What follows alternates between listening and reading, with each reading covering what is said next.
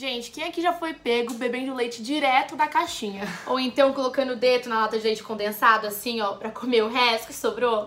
Inclusive, tem vários programas de TV onde eles colocam câmeras escondidas pra pegar as pessoas em flagrante com essas coisas vergonhosas. E olha, I think it's safe to say, eu acho que é seguro dizer que todo mundo, em algum momento da vida, já foi pego, pego no flagra. Flagra. Flagra. Foi pego no flagra.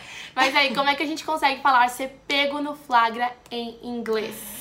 Gente, ser pego no flagra nada mais é do que ser pego num ato que normalmente é vergonhoso, constrangedor, alguma coisa proibida que você não devia estar tá fazendo. Em inglês, a expressão que a gente usa para falar sobre isso é to be caught red-handed.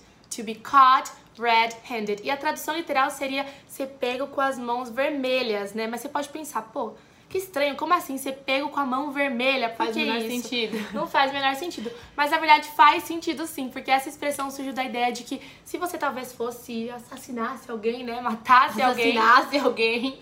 Matasse alguém, você ia ficar com as suas mãos vermelhas, né? Cheias de sangue.